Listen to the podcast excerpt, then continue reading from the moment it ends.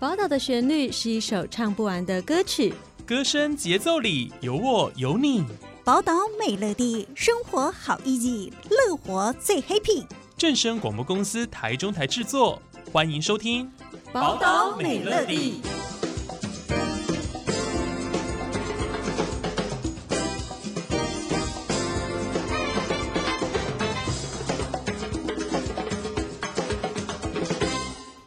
Hello，各位听众朋友们，大家好，好久不见啦！欢迎在中午的时间在收听今天的宝岛美乐地哦。呃，我是主持人新阳，差点忘记介绍。今天宝岛美乐地呢，新阳非常难得请到一个来宾，我真的超级期待跟他一起录节目的。他是我们正声台中台的另外一位主持人谚语，谚语你好，Hello，新阳你好。哎，为什么为？这么的期待呢？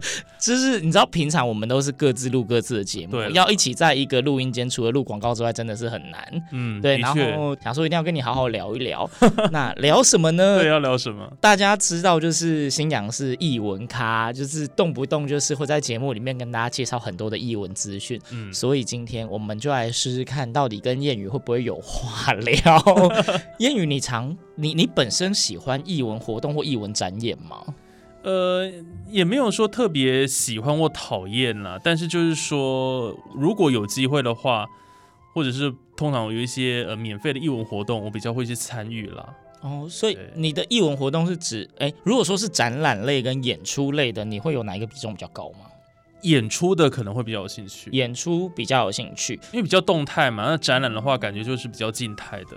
那各位听众应该知道，就是因为之前新阳在介绍译文的活动的时候，其实各种种类都有介绍。那我们大家知道什么戏剧呀、啊、舞蹈啊、传统戏曲啦，甚至纯音乐的展演，各种都有。嗯、呃，谚语你自己有没有比较喜欢哪一类的？比较喜欢的哦，上次你推荐我去看舞台剧，嗯，我后来第一次看了舞台剧之后，我觉得我对他，哎，我觉得还蛮有兴趣的。哦，对，就以前对舞台剧的印象，可能觉得那应该还好，就是。只是在舞台上表演，嗯哼哼，那跟这个电视上的搬到真实生活这样子那个感觉而已。所以是哦，上次那个是单身猪队友吗？嗯，然后还有一个春和剧团的演出。对对对对，就是其实现在我真的觉得译文类的选择呢，其实非常的多。我相信各位听众，如果你真的花一点心思去看一下的话，嗯、你的周遭其实应该每一个礼拜。都可以找得到译文演出，只是不一定是你真的这么了解或这么有兴趣的。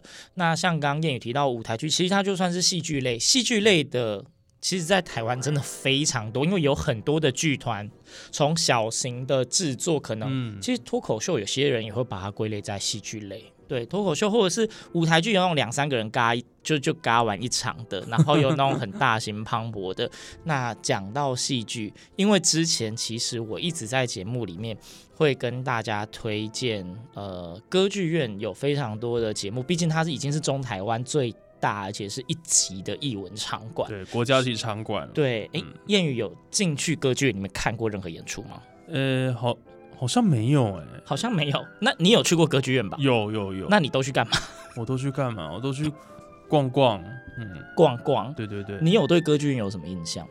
歌剧院给我的印象就是一个城市的一个艺文很重要的一个核心吧。嗯。对，因为在中台湾来讲，能够有这么专业的场馆，那是很不容易的。嗯，对。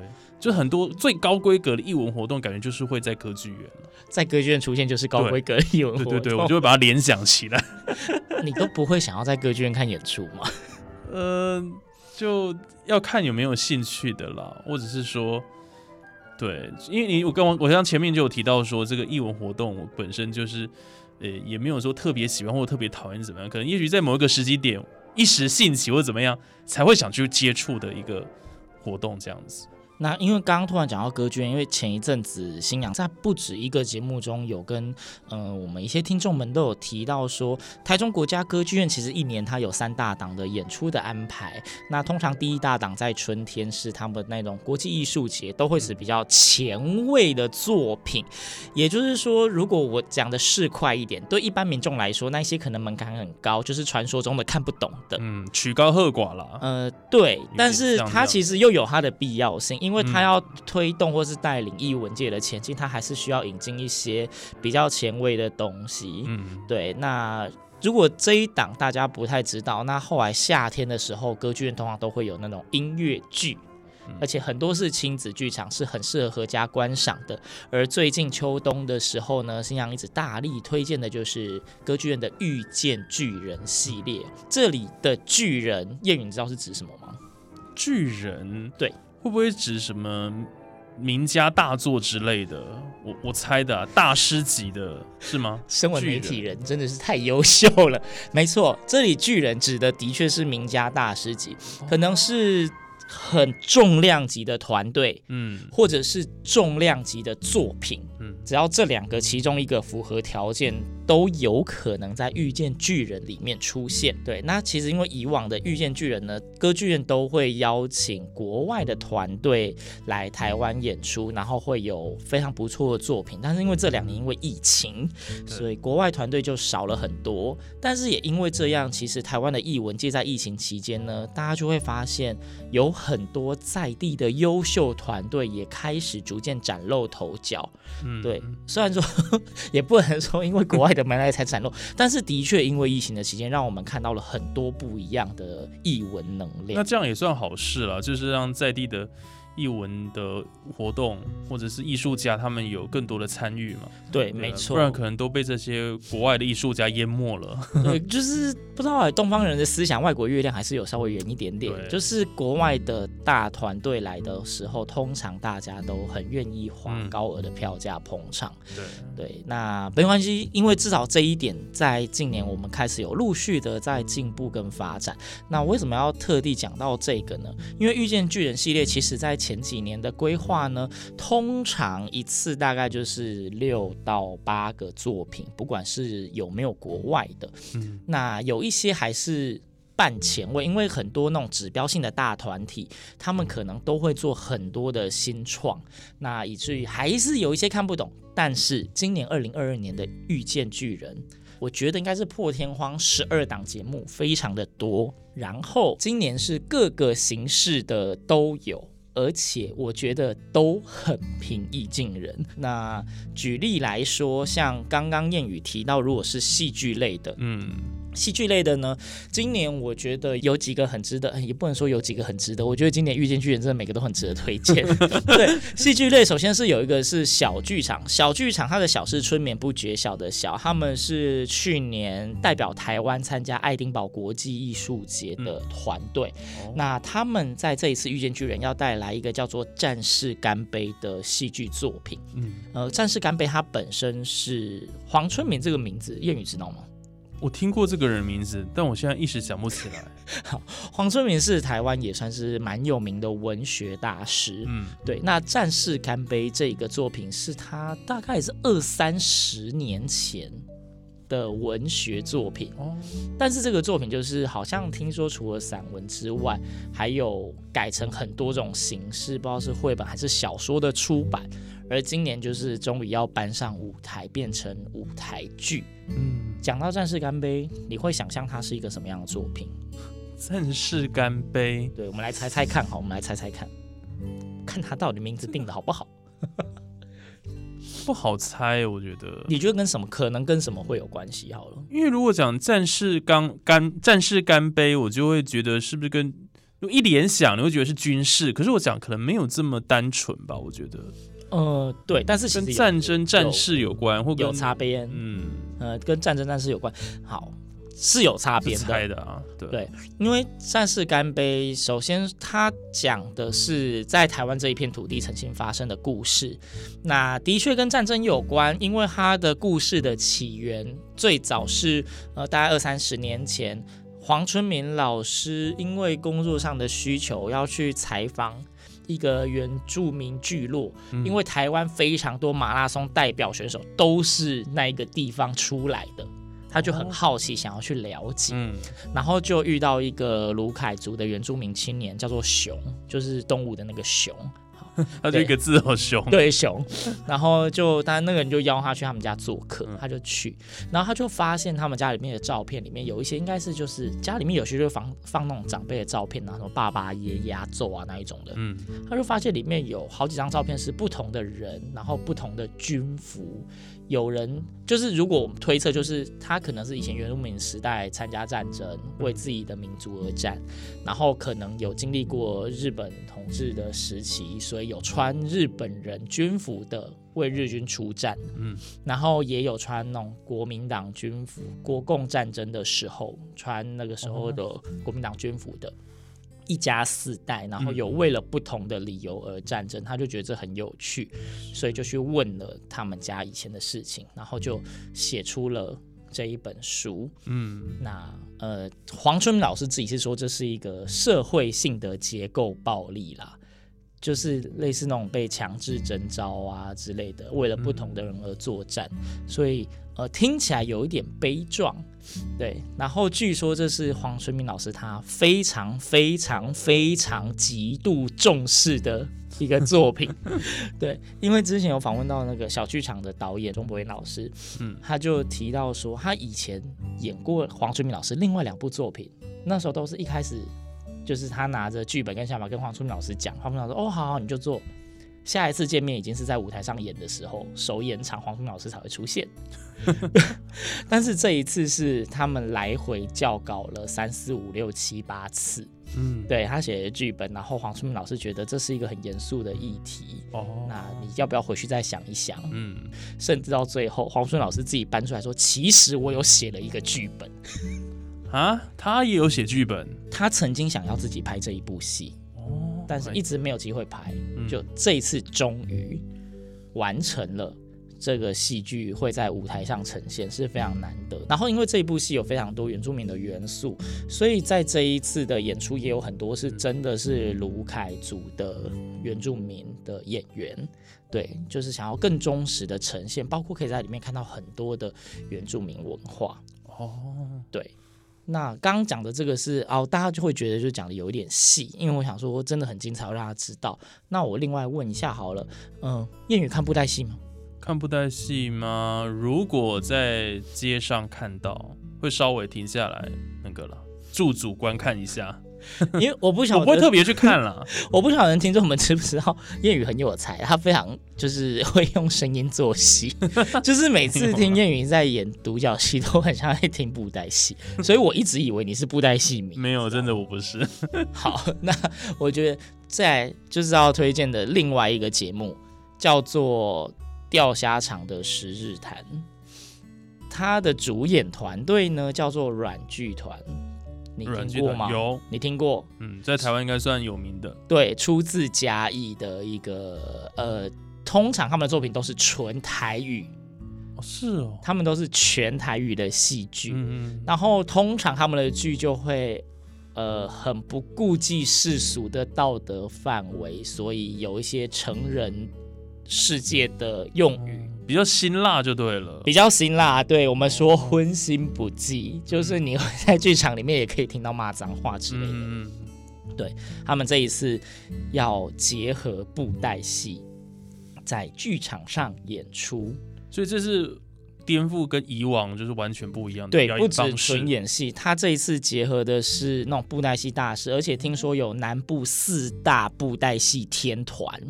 哦的那一种就是领军人物，四团特别那种明星班底的那种团长一起嘎进这一部戏里面。对，所以而且听说，因为布袋戏有戏偶嘛，嗯，大家应该都知道，就是有那种大头的跟一般小头的，有很多种不同的戏偶。对，那通常一部戏里面不会混杂太多嘛，嗯、这一部戏里面什么戏偶都会出来，应该融入很多角色在里头吧？嗯，对，对对，那。它叫做钓虾场十日谈，听到十日谈，我觉得应该有一些听众觉得很耳熟。谚语听过十日谈吗？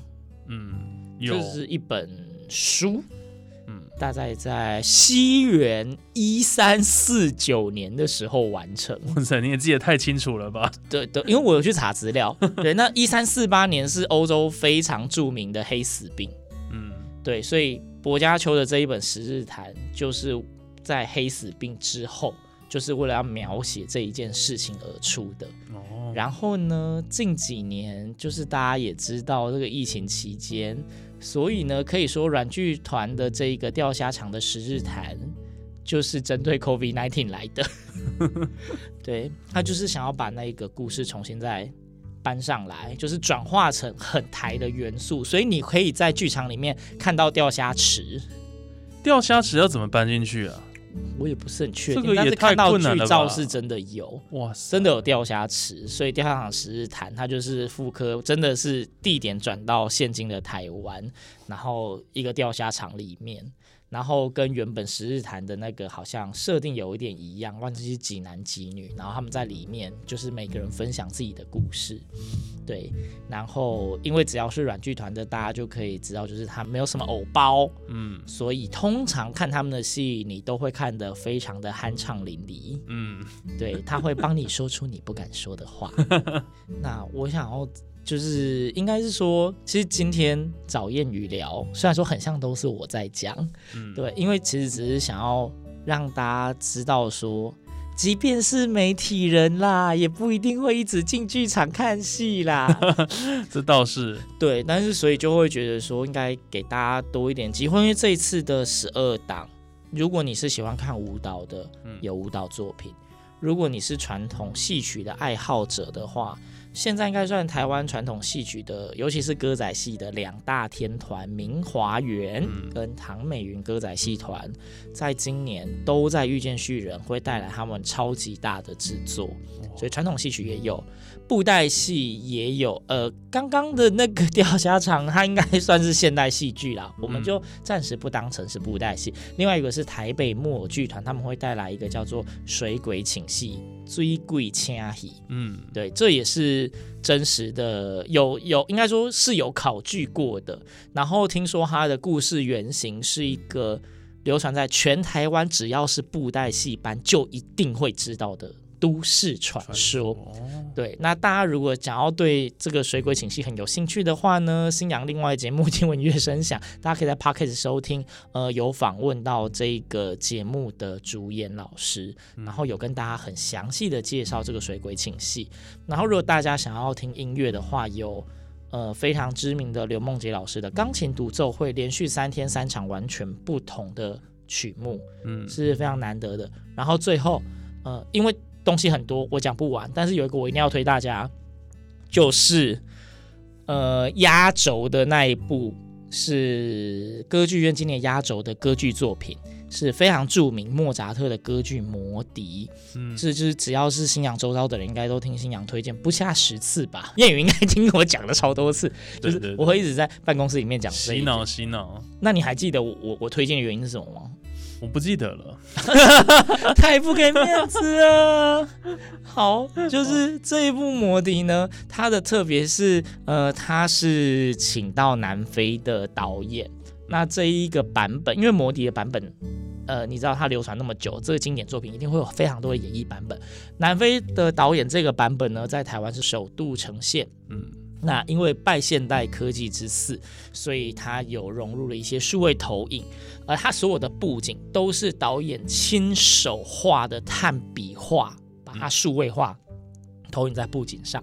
所以这样他们的话，大家可以想象，就是那种呃，可能是黑白色系会很多，但是演员身穿的是彩色的服装，然后唱着莫扎特的歌剧，所以视觉上面的对比会非常的强烈，会非常的美。嗯，对，你想起来了吗？有想起来，太过分了。想说我一直在一直在办公室讲，对，魔笛，十二月十五、十六、十七、十八，连续四天四场，很大的制作，但是最高价的票已经全部都卖完了。哇！对，剩下一些些，真的剩下非常零星的票，大家可以自己去 OpenTix 两厅院文化生活看一下，票真的剩下不多，你就知道这一场有多么的令人期待，对，非常受欢迎了，对，嗯、超级受欢迎，希望大家不要错过。那新阳也会就是一直推坑周遭的同事，大家可以看看运气好不好，或者可以在剧院里面遇到主持人们哦。好啦，就是今天就是李丽 Coco 随便乱聊，好，就是主要就是想要推荐这些译文资讯给大家。那希望大家呃给自己一个机会，也给台中国家歌剧院一个机会，也给遇见巨人一个机会。嗯，因为新阳目前我真的可以对天发誓，今年的遇见巨人真的是歌剧院开幕至今我最期待的一次遇见巨人。十二档节目里面。我不开玩笑，我可以说至少有八九档是我觉得我一定要看，我错过我会很锥心痛的那一种，啊、对的演出。那这样子，歌剧院开馆到现在就已经达达到这个巅峰，那以后要怎么办呢？那是他们要担心的事，不是我该担心的事情。就是这一次已经是历年最好的一次了，就是目前为止，我真的觉得就是这期待数就是比例最高的，那他就只好就是。非常努力的让以后每一档节目都让大家很期待啊！他说不定以后每一档我都很期待，啊，才这样。对啊，只是今年真的是真的是三个月里面挤了十二档的节目，嗯，对，好满好满，很满，而且常常有那种就是直接撞在一起的，嗯，在两三个厅就直接同时上演。不过还好，他的一档节目都不止演一次，所以大家可以例如说礼拜五看 A，礼拜六看 B，礼拜天看 C，类似这样子。对，推荐大家一起走进歌剧院，遇见巨人。好，那就谢谢燕宇今天陪新娘尬聊。嗯，我就我就听了很多的艺文活动的资讯呢。我就我明天再问你一次，我看你记不记得。好啊，再问问，又考我一下这样子。对对对，好啦，就是真的啦。希望大家有机会的话，可以多关注一些艺文资讯。那其实这些艺文展演呢，团队绝对都是非常认真的在制作这一些演出的节目的。那也绝对都非常的精彩。希望大家真的要给自己跟给歌剧院一个机会。而且你知道，能够进歌剧院演出的那一些作品啊。它不是你有钱想申请就可以进去的，因为歌剧院有审核跟评分的机制。如果是演出品质或质量不好的团队，就进不去。嗯，对，所以等于是已经有专业的人士帮你筛选过一轮了，所以那些质量你基本上你都是可以放心而且可以期待的。对对，那希望大家不要错过喽！歌剧院的遇见巨人到十二月十八号就是最后一档莫扎特的魔笛的结束，所以在这之间还有非常多精彩的演出，大家欢迎锁定歌剧院的脸书粉砖，当然你也可以锁定正声台中台的粉砖，因为新阳会有相关的新闻消息也都会公布给大家。当然你也可以锁定新阳自己的节目，听闻乐声响，也会一直邀请到那一些巨人团队。